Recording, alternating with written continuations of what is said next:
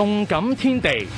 好多人都认为阿根廷球星美斯被封为球王实至名归。呢位球王上星期六随阿根廷国家队抵达北京，佢乘坐私人飞机底部。美斯到中国掀起内地球迷一股热情，连日嚟大批球迷喺阿根廷球员入住嘅酒店外等待，大部分都希望见到美斯。連跟隨阿根廷國家隊嘅隨隊體育記者都以未見過呢種場面嚟到形容，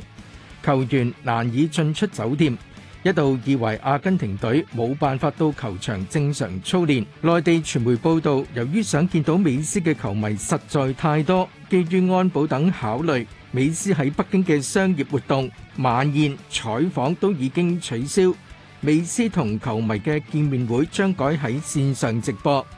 內地網絡自媒體亦都乘機以美斯嘅名字嚟到引導流量。早前內地自媒體傳出一則訊息，指美斯因為唔記得咗帶護照而一度被困機場，差啲冇辦法入境。非自媒體類嘅傳媒就指呢則係自媒體嘅創作，因為根據賽事組委會發布嘅官方消息，出現護照問題嘅係阿根廷另一位球員，而且工作人員係不到二十分鐘。就替呢名球员解决咗问题。除咗涉及类似嘅谣言之外，内地球迷狂热程度引致北京公安局喺个几礼拜之前就喺官方微博平安北京发出警示，